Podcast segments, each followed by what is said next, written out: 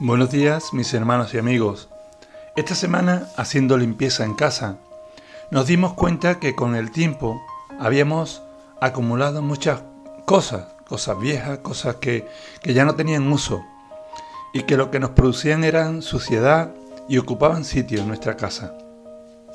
Meditando en, eh, en ello, en nuestra vida espiritual como creyentes, acerca de este principio eh, en este área espiritual, podemos comprender que Dios está muy interesado en nuestra limpieza espiritual y que si con el paso del tiempo no hacemos limpieza y mantenimiento de nuestra vida espiritual, entonces nuestra mente y nuestro corazón pueden ir acumulando desperdicios y desechos del pecado, acumulación de malos pensamientos, malas actitudes, malos deseos que pueden entorpecer y obstaculizar la relación con nuestro Dios y Señor, la relación que podemos tener con nuestros hermanos espirituales, inconvenientes que nos impiden experimentar el gozo en la vida cristiana y sentir, sentir la paz que supera nuestro entendimiento humano y experimentar